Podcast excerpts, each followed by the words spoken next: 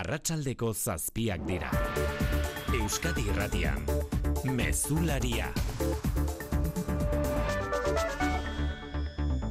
Arratxaldeon guztioi bereziki hezkuntzan antzeman da gaur funtzio publikorako egina zegoen grebaren eragina euneko irurogeita bosteko jarraipenarekin sindikatu deitzaien arabera euneko berrogeita batekoa dio jaurlaritzak.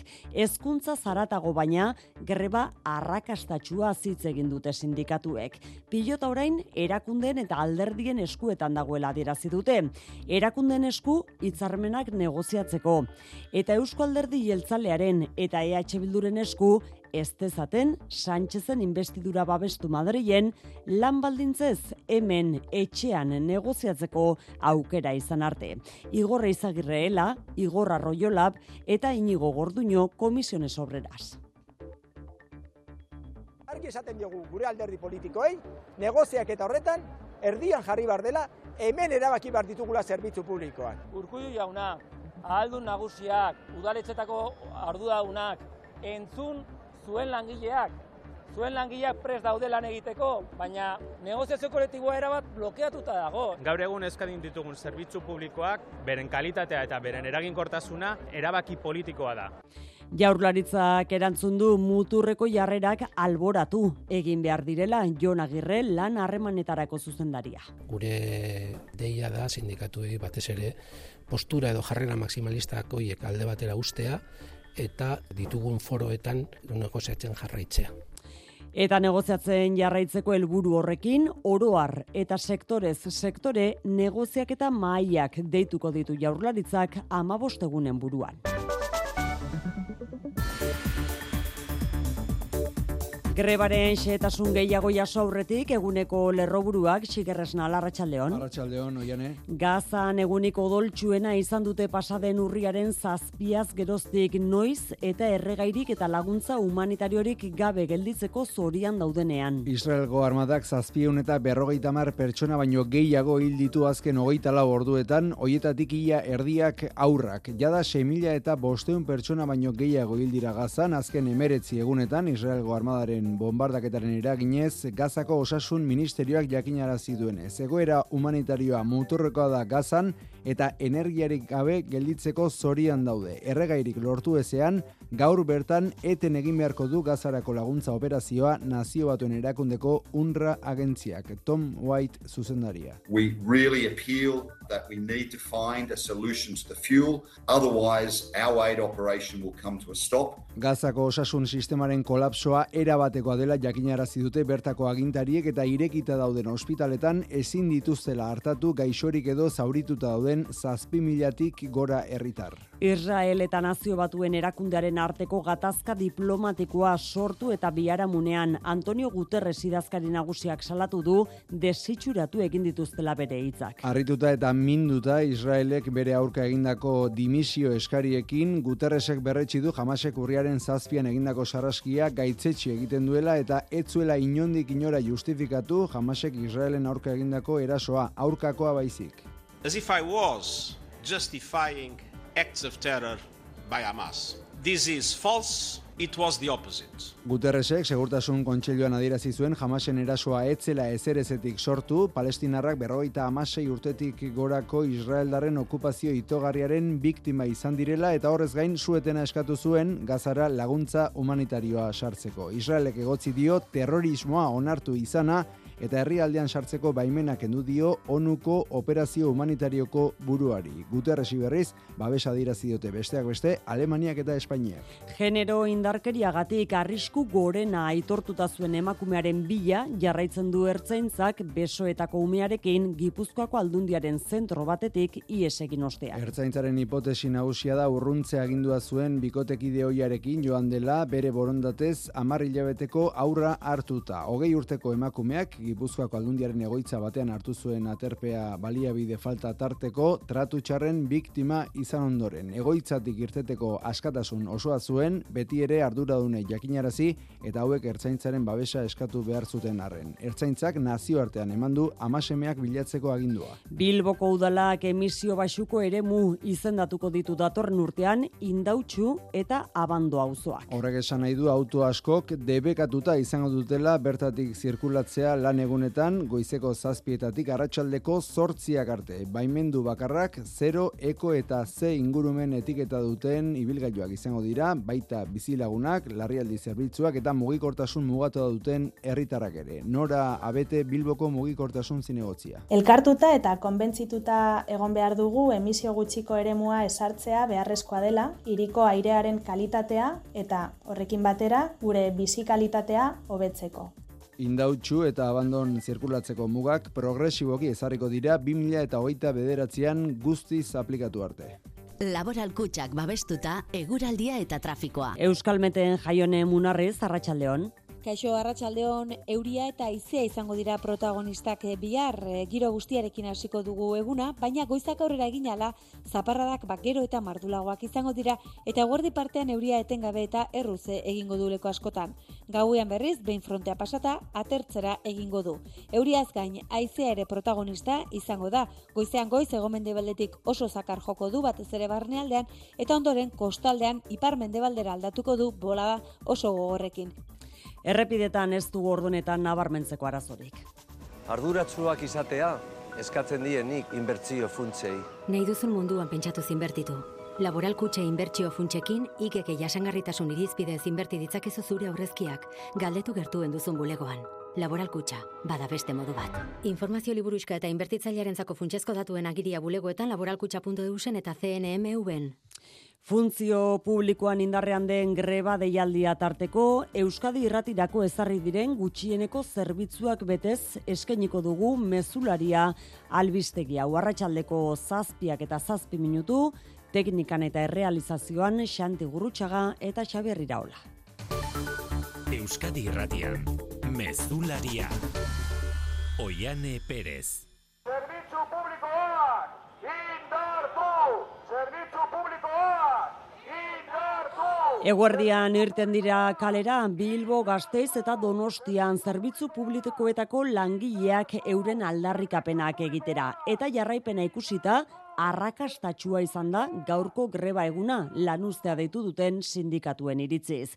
Sindikatuok Madrilek ezartzen duen betoa ez onartzeko eskatu, eskatu diete Euskal Administrazioei eta investidurara begira Euskal Agenda aitortu dadila eskatu dute langileen lan baldintzak hemen erabaki daitezen urtzigartzia.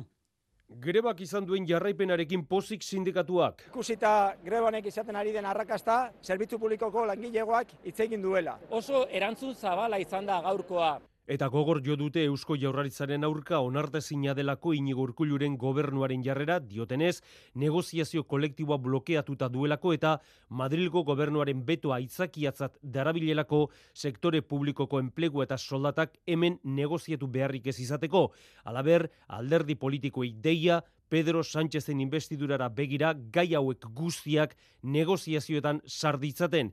Entzun, urren ez urren Igorre Izagirreela, Igorra Arroiolab eta Inigo Garduño komisiones obreras. Hemen agenda katalana dago mai gainean. Guk esaten dugu Euskal Agenda jarri bar dela. Eta Euskal Agenda horretan erdigunean jarri bar direla zerbitzu publikoak. Negoziatu dezala hemen hemengo langileen lanbalintzen inguruan. Ez de dezala erabili aitzaki bezala Madrilen erabakitzen dela gauza hau edo bestea. Gaur egun eskadin ditugun zerbitzu publikoak, beren kalitatea eta, eta beren eraginkortasuna, e, erabaki politikoa da. Administrazio publikoaren prekarizazioa salatzearekin batera, inbertsio handiagoak eta galdutako erosalmena berreskuratzea aldarrikatu dute, ELA, LAB, Komisiones Obreras, Esteila, Satxe eta ESK sindikatuek eta gogoratu, abenduaren emeretzian ere, grebara deituta daudela Euskal Autonomia Erkidegoko administrazio publikoko eunda berroita amar mila langile. Grebaren arrakasta datutan jarrita jarraipen nagusia hezkuntzan izan duela adierazi dute sindikatu deitzaiek euneko irurogeita amabosteko jarraipenarekin. Foru administrazioan ia erabatekoa izan da greba eta euneko laurogeita marreko jarraipena izan du hainbat udaletan ere sindikatuen esanetan. Osakidetzan berriz, greba lausotuta geratu dela salatu dute gehiegizko zerbitzu minimoen eraginez. Kalera goaz, Luis Eron, Arratxaldeon. Arratsaldeon. Eguna amaitzen ari da, baina termibuseko geltoki horretan somatzen alda grebaren eragina. Ba, intermodal geltoki honetan, uneotan aparteko eragozpenik gabe atzerapenen bat salbu ari dira autobus bidaiak egiten. Hala ere, geltoki honekin lotuta diren bilbuko metroan eta euskotranen eta baita euskotranen eta hiri autobusetan, bai, itxaron aldi luzeagoak eta unitateetan e, pilaketa, bidaiari pilaketa handiak izan dira grebaren eraginez. Duela bi minutu dola pasa barko elitzateke, baina horrein ez da pasa, ez dakit pasako den. Eldu garenean justo metro eldu jaku, etxe barri hartu dugu, baina ikusi dut eh, normalia baino nahiko jente gehiago gondala paradan. Bai, bai, jende pila elkartu geha eta egongo geha metroan sardinak bezala. Bai, igual hogei minitzu bai, amen zain. Etorri geha Donostia daño eta gero ikusi dugu ezin degula. Oinez hasi gea, nekatu egin gera, ba, gero eta... sartu dugu. Gaur gainera ibilgailu partikular gehiago erabili eta piketeak izan direz goitzeko lehen orduetan autoilerak sortu dira hiriburuetako sarbidetan. Osakidetzako erabiltzaileen artean ere Luis hainbat iritzi jaso ditugu. Bai, Eusko Jorraitzak jarritako gutxieneko zerbitzuek baldintzatuta osakidetzak ia osakidetzaren ia zerbitzu guztietan normaltasun osoa izan da, naiz eta erabiltzaileek atzerapenak nozitu duten eta tarteka ba, aurrez lotutako itzordu eta e, zita batzu bertan bera gelditu diren arren. Eskatu behar izan dute urrengo baterako itzordua probetarako eta. Iruzen nagilekin egon behar nun, eta bakarrik bidaude, eta arduan beste unatean jaso behar. Laneko agenda ikusia bere, eta ber, noin lehen kedain, eta bueno, pixka desastre. Analizia eta elektro, eta oso normala. E, naberitu da jende asko dago itxoiten, ba, denbora de egon dela, ba, atentzarik gabe. Netorri gara berandu greba zela eta, ze autobusak harrapatu gaitu hor manifestazioak, baina berdin berdin atenditu gaitu eta oso ondo. Gainerako sektoretan berriz, zein izan da grebaren eragina? Bai, ezkuntza, nabarmen e, somatu da arlo publikoko gaurko greba egunaren eragina, atzo baino jarraipen handiagoa izan da hezkuntzan lab sindikatuak gaurko lanusterekin bat egin baitu.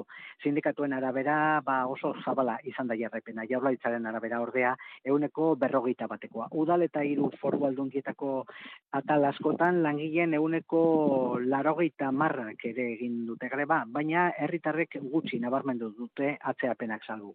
Egitxarru duz pizka, bai ondo. Danak etorri dia, eta normalki ahi dia lanin. EITB ere ia erabatekoa izan da grebaren jarraipena eta estatuko administrazioaren ardurapeko langileen artean azkenik gutxik egin dute bat grebarekin. Bestelako datuak eman ditu Eusko Jaurlaritzak askoz ere apalagoak grebaren jarraipena ezberdina izan dela, hezkuntzan handiena euneko berrogeikoa, askoz ere txikiagoa, ia euneko seikoa berriz osakidetzan. Jarrera maksimalistak alboratzeko eskatu die Jaurlaritzak sindikatuei eta iragarri du negoziazio mahaiak bilduko dituela datozen 15 egunetan Gasteizen asunarozena. Bai, jaularitzak emandako datuen arabera ikastetxe publikoetan izan du grebak eragin gehien amar irakasletik lauk egin dute huelga irakasleen euneko berrogei pasatxok. Osakidetako sarean ez da euneko seira iritsi, administrazio orokorrean langileen euneko amabik egin dute huelga eta segurtasun sailean kontratatutako langileen artean ia euneko iru terrikoa izan da grebaren jarraipena. Datozen amabostegunetan orain mai orokorra eta sektore bakoitzeko maiak deituko ditu jaurlaritzak eta jarrera maximalistak albo batera uzteko eskatu die sindikatuei Jon Agirren jaurlaritzako gobernantza saileko lan harremanetarako zuzendariak. Deia da sindikatuei batez ere postura edo jarrera maximalistak hoiek alde batera ustea eta ditugun foroetan negoziatzen jarraitzea. Urrengo egunetan e, aurrekusita daukagu egitea mai orokor bat eta sektori bakoitzeko mailak eta gonbidapena sindikatuei edukiak jorratzeko eta gurekin lantzeko. Araba Bizkaia eta Gipuzkoako aldundietan berriz bataz beste euneko amar pasakoa izan da grebaren jarraipena. Inigo urkullu lendakariak esan duenez, beti da desiragarri lan baldintzako betzea, baina aintzat hartu behar da zein den gizartearen errealitatea eta jakin administrazio bakoitzak bere ahalmenak eta mugak dituela.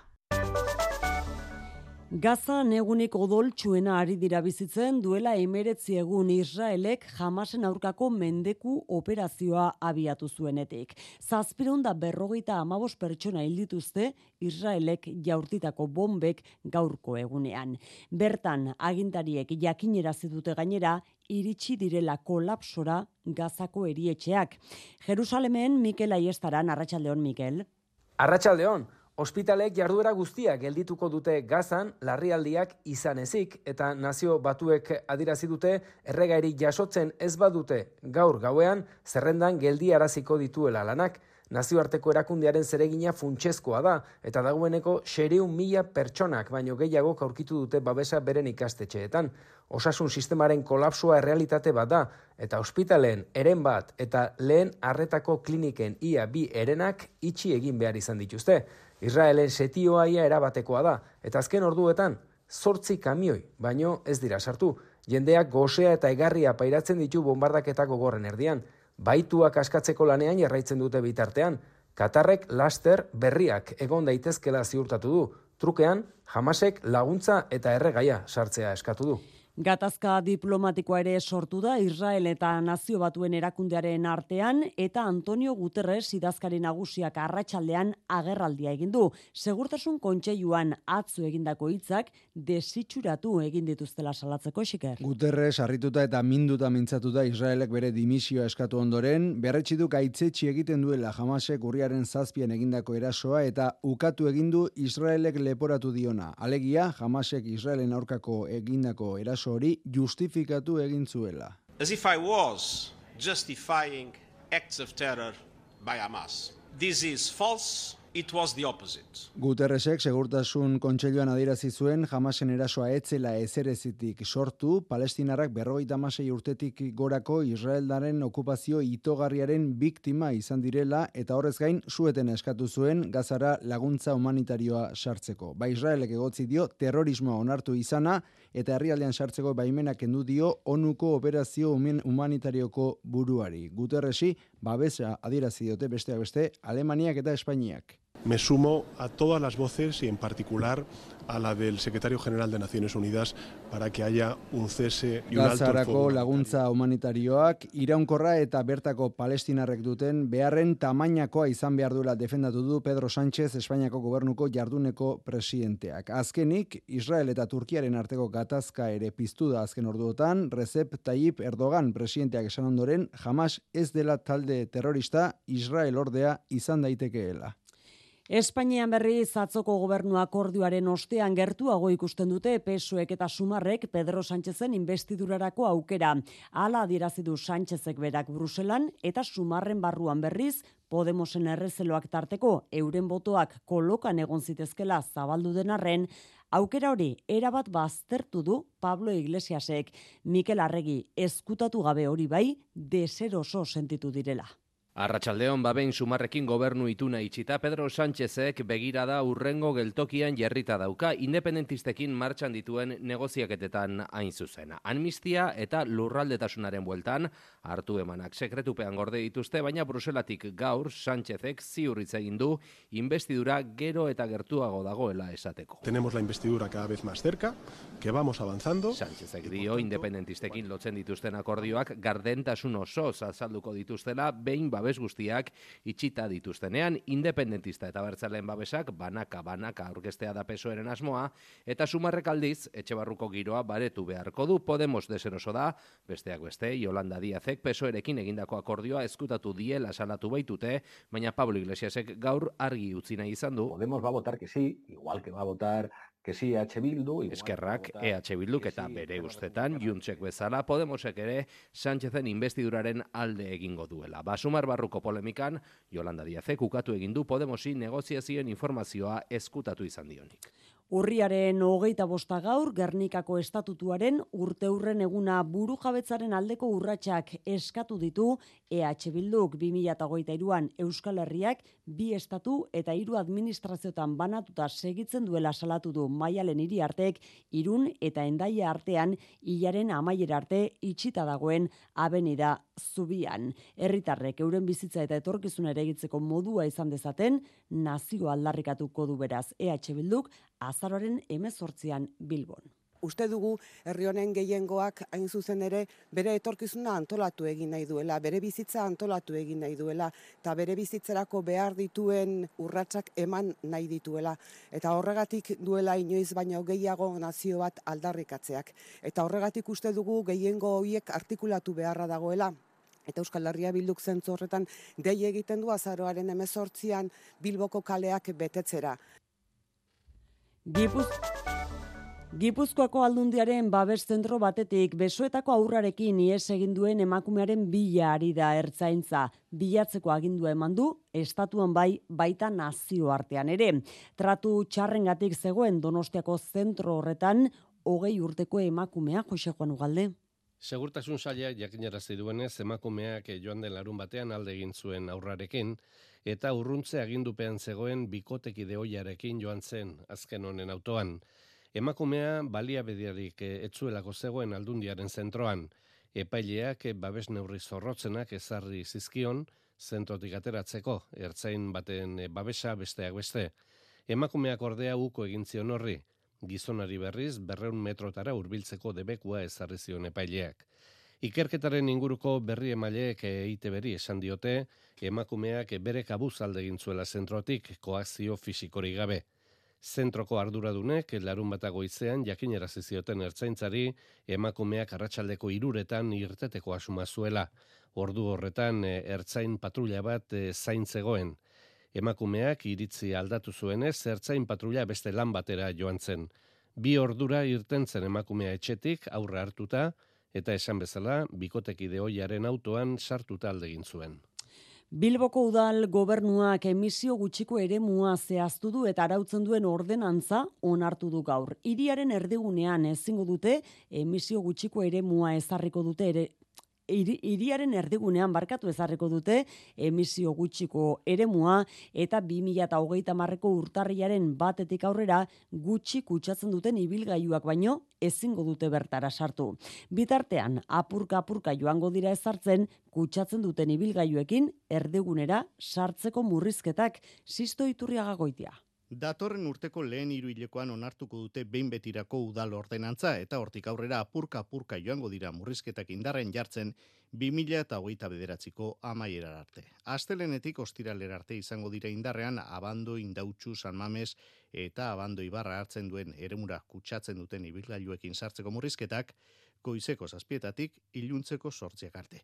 Neurriak ez eragingo ordea, erdigunean erroldatutako bilbotarrei, larrialdi eta oinarrizko zerbitzuei eta mugikortasun urriko pertsonak daramatzaten ibilgailuei. Nora bete mugikortasun eta jasangarritasun zinegotziak nabarmendu du, neurria funtseskoa dela bai osasun publikoaren eta bai mugikortasun jasangarriaren ikuspegitik. Elkartuta eta konbentzituta egon behar dugu emisio gutxiko eremua esartzea beharrezkoa dela, iriko airearen kalitatea eta horrekin batera gure bizi kalitatea hobetzeko.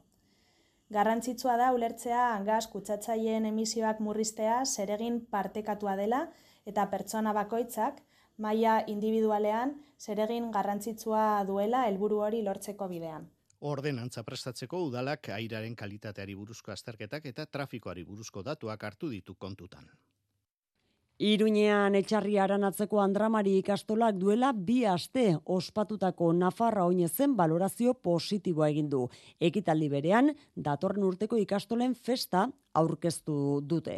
Piztu lelopean Euskara eta Euskal Kultura bultzatzeaz gain, eskualdean eragin handia duen despopulatze prozesuaren arazoan eragiteko aukera gisa aurkeztu dute jaia. Nagore horia zangoza ikastolako zuzendaria. Despopulatzearen eta zartze demografikoaren gaia mai gainean daukagu. Eta kontu horrekin larrituta gaude. Zangotzako ikastola eragile sozial eta sozializatzaile aktiboa den einean, Nafarra oinezen erakusleioa erabili nahi dugu joera horretan eragiteko. Datorren urteko Nafarroa oineza beraz, urriaren hogeian zangotza ikastolak antolatuko du laugarren aldez. Kultur Kronikan Bilboko Euskalduna jauregian Bime Pro topaketaren edizio berria hasi da. Nazioarteko kultura agendan eta musikan bereziki ezimesteko itzordua da Bime.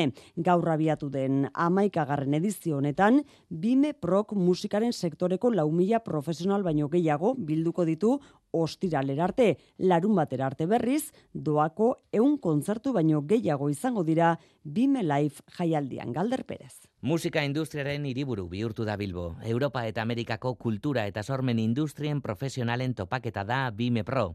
Iaz, amargarren urte urrena ospatu ondoren eta berriki Bogotagan bigarren edizioa egin ostean, Bimek musika globalaren industriako milaka eragile biltzen ditu berriz ere. Jule Martin, Bimeko zuzendari ordea urbiltzen diren profesionalek ba, talentu berria ezagutzeko. Eta gero baita hemen euskalduran daukagun eh, programazioan ba eh ehun bat e, itxaldi eta tailer egite ditugu ba, gure industria profesionalago izateko, ez? Aurten besteak beste musika kontzertuen jasangarritasunean eta adimen artifizialean jarriko dute harreta. Musikaren alorreko lau profesional baino gehiagoren artean, artistak sustatzaileak diskoetxeak prentza espezializatua eta kontzertu azpi egituretako enpresak dira. Euskal Herriko musika bulegoak ere, badu bere estana bertan, arkaiz bilarrek helburuak labur bildu ditu. Euskal Herriko estena ba, zabaldu, eh? alde batetik ba, sorkuntza, musika taldeen edo artisten e, doinuak eta lana zabaldu, eta bestetik profesionalei aukerak eskaini ba, beste munduko beste lekuetako ba, profesionalekin elkarrenak landu eta lan hildoak ba, sortzeko. Eh? Eta larun batera arte Euskaldunatik kanpo Bime Lifeen doako eun kontzertu baino gehiago izango dira Bilboko Hamar Espazio eta Areto ezberdinetan. Kiroleen tartea Jon Altuna Arratsaldeon. Arratsaldeon oiane. Saskibaloian Gernikak eta Bilbo Basketek Europako partidak dituzte gaur. Biek etxean jokatuko dute, biek ordu erdi barru, iluntzeko zortzietan, lointek Gernika Bizkaiak, sonsouiek, talde Polonia jasoko du etxean, Eurokapeko bigarren eh, jardunaldian, eta entzun dezagun baitziar aristimuño joko antolatzaile Bilbotarrak zer esan duen. Bai, nire ustez eh, garrantzitsuena da, eskenean ba bi geratzen zaizkigun bi partiduak ba, kanpoan direlako eta horregatik oso, oso garrantzitsua da etxean irabaztea. Uste dute hori partidu hau ba, bara importantea izango da gure gure Eurokapeko turkuzioa e, erabakitzeko. Partida erabakigarria da bai, multzoan hiru talde geratu direla kontuan hartuta. Gizonezkoetan Surne Bilbo Basketek Sibiu talde Errumaniarra jasoko du miribilan. FIBA Europe Cup txapelketako lehenengo partida irabazi egin zuten Polonian, gaur bigarrena lortzen ale eginduko dira zen multzoko lidergoa helburu. Txirrendularitzan Frantziako turra aurkeztu dute. Joko Olimpikoen eraginez historian lehen aldiz ez da Parisen amaituko. Ekainaren hogeita bederatzean hasiko da Florentzian eta Nizan amaituko da hogeita malau kilometroko erloiupeko gora beratxuarekin. Tartean, Galibier pasako dute laugarren etapan bertan, lurbideetan barrena hogeita mabi kilometro egingo dituzte bederatzi garrenean, eta Pirineoak eta Alpeak izango dira epaie. Emakumezkoen aberriz Rotterdamen hasiko da abuztuaren amabian, 6 kilometroko erloiupekoarekin, eta Alp duezen amaituko da. Pilotan material aukerak eta egin dute hartolak eta peinak tolosan. Hil ala bizikoa da, irabazten duena, zuzenean, lauterdiko final aurrekoetara pasako baita, peio etxe berria dute zain. Motantako partiuk ba, gustatzen zaizkizgula jogatzea, azkenen ba, bueno, e, olako partiutako preparatze gea eta ilusio hondikin entorko gea. Gehi pentsetu gabe ba, zer daun joku, nire unena ematea atera, beti bezala, eta eta errepikatu aldala sensazioiek ez da, ja, ba, onak, ja, espaldi xamarretik dakarskidanak. Futbolean txapeldunen ligan realak Bart Benfica aidean ibili ostean eta multzoko lider direla, Imanolen mezua onako hause da. Sekreturik ez dago, e, lana eta batipat momentu honian ez altxaburu asko, baizik eta hankal lurrean uki. Eta bigarren mailan Joseba Etxeberriak hitz egin du gaur. Eibarrek etzi Valladoliden kontra jokatuko du ipuruan. Eibar bosgarren dago, Valladolid seigarren eta bitaldeek hogeita bi puntu dauzkate. Ba, bigarren mailako ba, talde honen, honenetarikoak e, dira, baina bueno, jakin da hori e, eta e, bueno, arerioa beti asko errespetatuz, e, gu badakigu, e, talde ona daukagulare bai, momentu on batean gaudela, eta pres gaudela ba, ba iru puntuak lortzeko. Ez. Arabiako Superkopan azkenik eman dituzte ordutegiak, osasunak Bartzelonaren kontra jokatuko du final aurrekoa urtarriaren amaikan iluntzeko zortzietan, eta egun bat lehenago urtarriaren amarrean Madrildarren arteko derbia izango da Real Madrid eta Atletico Madrid aurrez aurre final handia urtarriaren amalauan jokatuko dute.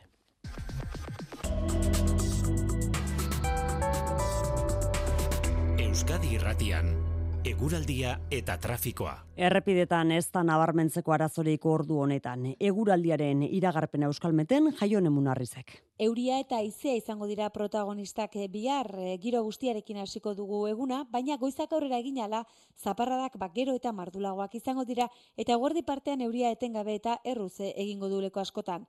Gauean berriz, behin frontea pasata, atertzera egingo du. Euriaz gain, aizea ere protagonista izango da, goizean goiz egomende beldetik oso zakar joko du batez ere barnealdean eta ondoren kostaldean ipar mendebaldera aldatuko du bolada oso gogorrekin. Funtzio publikorako deituta zegoen greba tarteko gutxieneko zerbitzuetan eskaini dugu mezularia albistegi hau urrengo albiste mankizuna. Arratsaldeko 8etan Euskadi